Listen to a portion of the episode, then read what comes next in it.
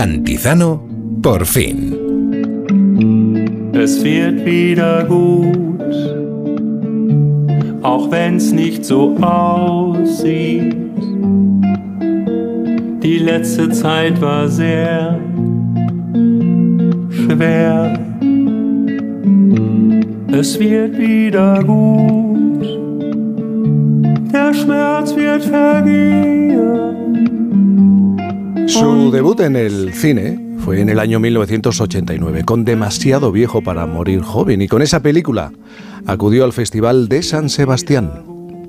Bueno, yo, una, una película no es una película, una película es un título, un tema, un director, unos actores que son o no conocidos.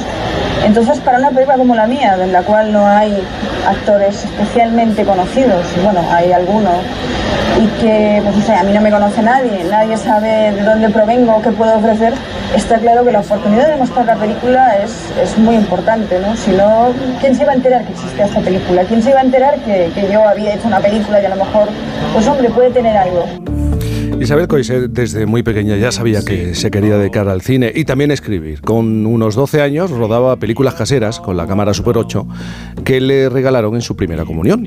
Una de esas creaciones la recuerda con especial cariño. Fue en Calanda, el pueblo natal de Luis Buñuel, donde filmó los tradicionales tambores y, y la placa que recuerda al director. La vibración que sintió allí quedó grabada y marcada en su pecho. Y en el año 2017 pudo rememorar ese momento pensando en aquella niña que ya, que ya quería hacer películas. Pues lo pudo hacer con romper la hora, romper el silencio con los tambores. Con esta fuerza comenzó la pasión de Isabel Coixet. Contar historias. Hace casi 20 años recogía su primer Goya a Mejor Guión Adaptado por Mi Vida Sin Mí. Y años más tarde vendrían muchos más. Cuatro Goyas por La Vida Secreta de las Palabras, Goya Mejor Documental por Invisibles, también Mejor Documental por Escuchando al Juez Garzón, tres premios Goya por La Librería, entre otros muchos reconocimientos, como el Premio Nacional de Cinematografía en el año 2020. Son muchos, como digo. Creo que a ella le, le da un poco de pudor hablar de estos premios, le sigue costando, porque es modesta y sobre todo lo que quiere es seguir haciendo cine, películas en las que cree, que defiende y que le gustaría ver como espectadora. Su última creación acaba de estrenarse y se titula Un amor, adaptación de la novela de Sara Mesa. Ya viste cómo estaba todo. Esto no es una casa rural con encanto y gilipolleces de estas que ya te lo dije, ¿te acuerdas?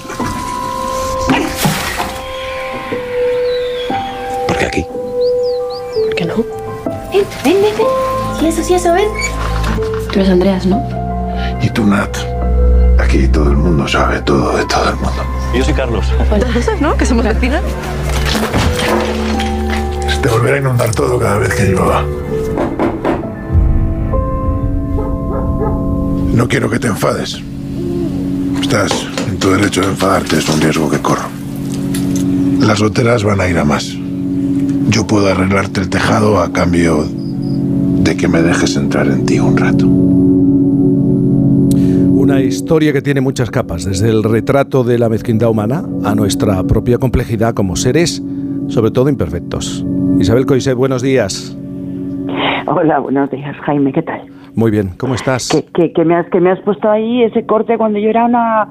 Que claro, ahora debo, te- ahora debo, ahora debo tener voz de, de... Yo tenía voz de niña y ahora ya voy teniendo voz de niña Rogelia, de doña Rogelia, claro, que... Fantástica. es que- Oye. Oye, eso no se hace, eres sí, malo, sí, eres no, malo. Isabel, no. Te- te- eh, escuchándote, ¿te veías muy imperfecta? ¿Te ves más imperfecta en ese momento o ahora? Yo creo que la imperfección la llevo yo ya como un marchamo, ¿no? Sí. Sí, sí, pero, pero me parece bien, ¿no? Es que la, a mí la perfección me asusta. ¿Qué quieres que te diga? ¿No? ¿Ves esas caras, no? Las caras, las caras de las de, de, de ciertas personas, ¿no? Que la, la mandíbula eh, está súper dibujada, la nariz, todo, la frente, ni una arruga, ni un poro. Eso, eso a mí me da mucho miedo. ¿Qué quieres que te diga? Pero yo creo que te acercas a la perfección, ¿no? O al equilibrio cuando te pones a rodar. Que es porque vives como una Es especie que de, de, de transformación, ¿no? Sí, porque claro, o sea, así como la vida yo todavía no sé cómo manejarla, Yo estoy en un plato de cine, en un set de rodaje. Cualquiera, uno con 100 personas de equipo, otro con cuatro, en medio de la nada, con sacos de dormir. Y allí yo conozco las reglas, sé cómo hacerlo. Y eso es, eso también es lo que te, lo que te engancha, ¿no? A- a- al trabajo, porque, porque es algo que ya controlas y, y sabes sacarle punta a todo. Hemos escuchado el tráiler de Un Amor, eh, eh, sobre todo nos quedamos con ese momento en el que el personaje de Andreas le, le propone a la protagonista Nat una especie de trueque cuando dice, si me dejas entrar en ti un rato. Hay algo en la forma de decirlo que muestra el, el peso de las palabras, que, que te obsesiona ¿no? en cada una de tus películas. Claro, porque es que mira cómo se lo dice. Sí. ¿no? Es que, claro, se lo dice de una manera que es muy difícil enfadarse, es muy difícil eh, argumentarlo, ¿no? Porque se lo está pidiendo, o sea, no le dice por favor, pero en tono es absolutamente correcto, ¿no? Es esa cortesía. Yo me acuerdo que leyendo la novela de Sara Mesa, o sea, llegas a ese punto en la novela y dices, a ver, ¿cómo? Y lo tienes que volver a leer tres veces, porque no, no, es, es chocante, ¿no? Y es sorprendente, pero bueno, ahí, Mm. ahí se desencadena todo. Hablas, hablas de la novela, ya despertó muchos juicios. En Londres, por ejemplo, des- resoplas, describieron al personaje de Nat como alma perdida. Eh, ¿Tú cómo analizas estos juicios? ¿Cómo percibes estos juicios? A ver, am, ¿sabes qué pasa? Que en este caso, es decir, em, a mí cuando alguien critica una de mis películas, digo, bueno, pues, pues, pues tiene, pues adelante, ¿no? O sea, si es que yo se lo admito. Lo que ocurre es que en este caso es que no, no se meten con la película, se meten con el personaje de Nat. Y claro, yo me identifico con esta mujer. Entonces siento como que se meten conmigo y me pongo, reconozco que me pongo como las cabras, sí, lo reconozco. Porque además ha hecho mucho daño ese, ese concepto de, no, todas las opiniones son válidas, pues no. Pues hay opiniones gente que, lo siento, sé que, sé que, sé que se van a meter conmigo por eso, pero no son válidas. ¿Qué quieres que te diga? Oye, ¿ha pasado algo con, con esta película y con el libro? ¿Es verdad que todas las personas del equipo, todas se habían leído la novela, conocían la novela? Es verdad. Sí. Todas, todas, bueno, también, también yo les dije ahí en las primeras reuniones, estas que tenemos con todo el equipo, cuando se está localizando y tal, a ver, muchachos y muchachas, leeros- leeros- le- a ver, ¿qué estáis leyendo? Pues este libro se lee rápido y además así lo tendremos todo mucho más claro cuando vayamos a rodar y todos lo leyeron. O al menos me dijeron que se lo habían leído. Pero, pero Isabel, soy tampoco Boris Aguirre. facilista, ¿eh? Tampoco, tampoco soy así, para nada. Pero Isabel, soy Boris Izaguirre, que acompañó a, Jaime aquí también en la Boris, ¿qué mañana. Quería saber cómo llegó el libro a ti o cómo, o cómo te acercaste tú al libro. Pues el libro llegó en el, pues, el momento ese de, de momento aislamiento pandémico. Eh, todas las todas las cosas que escribes a la mesa, pues yo me lanzo y, y las leo. Me, me parece realmente una de las voces más potentes ¿no? de la literatura española contemporánea. Y a la vez lo estaba leyendo Marisa Fernández Amenteros, la productora, y entonces nos llamamos y dijimos, pues vamos a por él. Y, y ya sabes, Boris, que tú me conoces un poco, que yo veo una piscina vacía y allí que me tiro. Claro, directamente. Pues ahí. Directamente. Pues sí. Pero tú- Eh, tuvo, entonces, tuvo- claro. tuvo algo que ver el, el hecho del confinamiento en, en- en cómo te atrapó el libro o, o si te hubieras leído fuera del confinamiento habría sido igual. No, porque yo en el confinamiento es que ya, si ya normalmente devoro libros, ya fue como, o sea, ya era algo como quiero vivir en el mundo de los libros, como, bueno, sí. No, es curioso que no me, no, no, o sea, no me tiré hacia plataforma y sofá, me tiré al mundo de los libros de cabeza, leí y releí cosas que había leído hacía mucho tiempo, que las volví a leer con ojos nuevos, pero no fue algo, eh, realmente fue, es que yo he sido Nat, yo he sido este personaje. Yo me he ido, pues no, no me he ido, no me he ido a un pueblo, pero he perseguido cosas y he eh, me he metido en relaciones que dices, pues es que esto no va a salir bien. Y tú lo ves, pero hay una pulsión ahí que te lleva a meterte, pero bueno.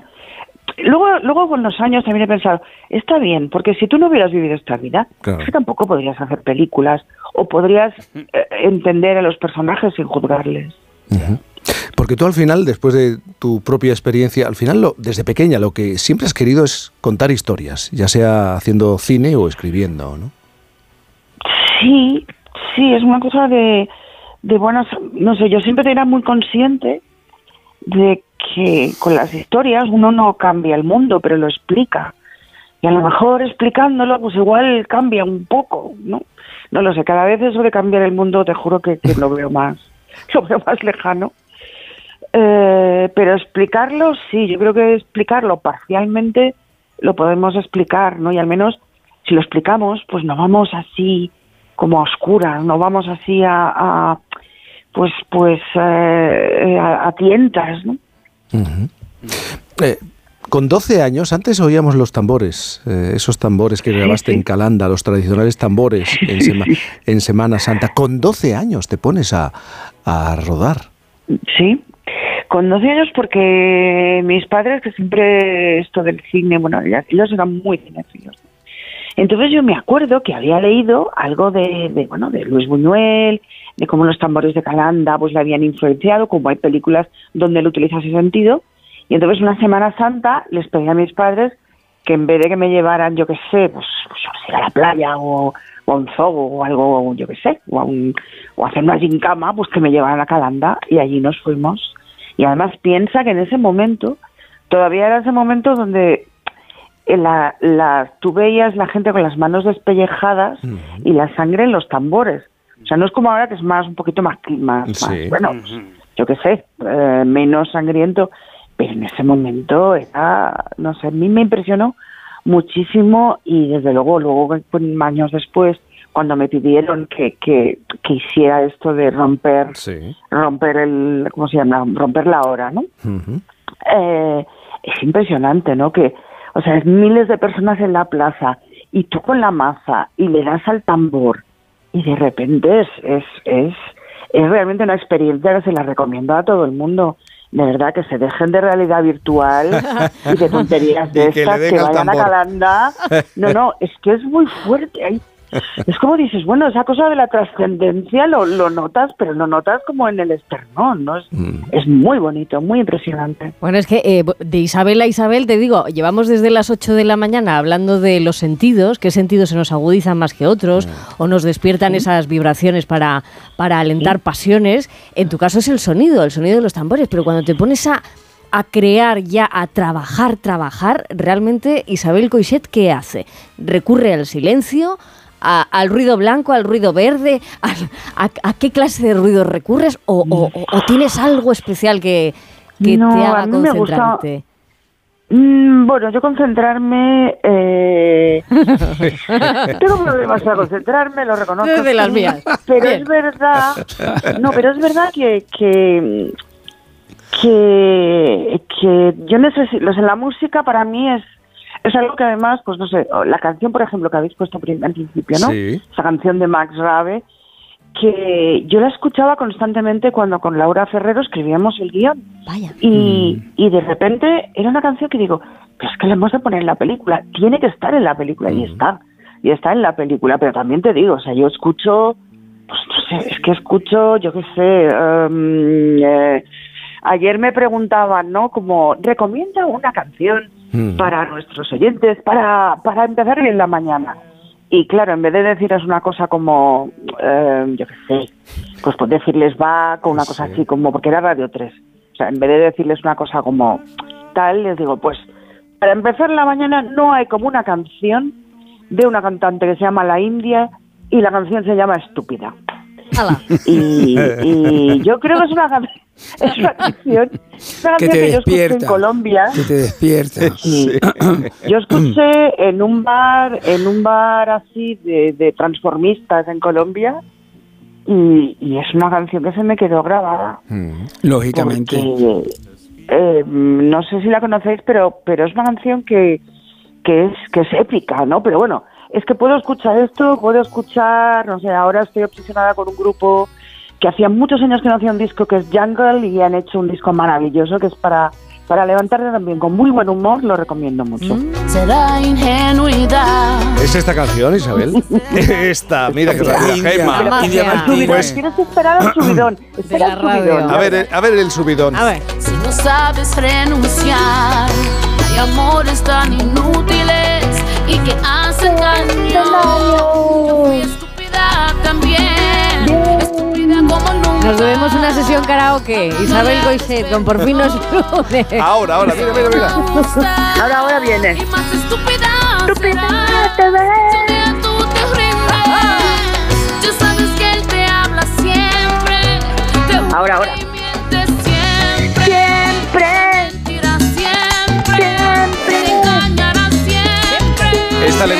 a Viviana que anda por aquí. Ahora la vamos a saludar. Isabel Coixet, muy, muchísimas gracias. Siempre. Siempre. Un amor estrenada este viernes. Un beso enorme. Un beso. Hasta luego. Chao.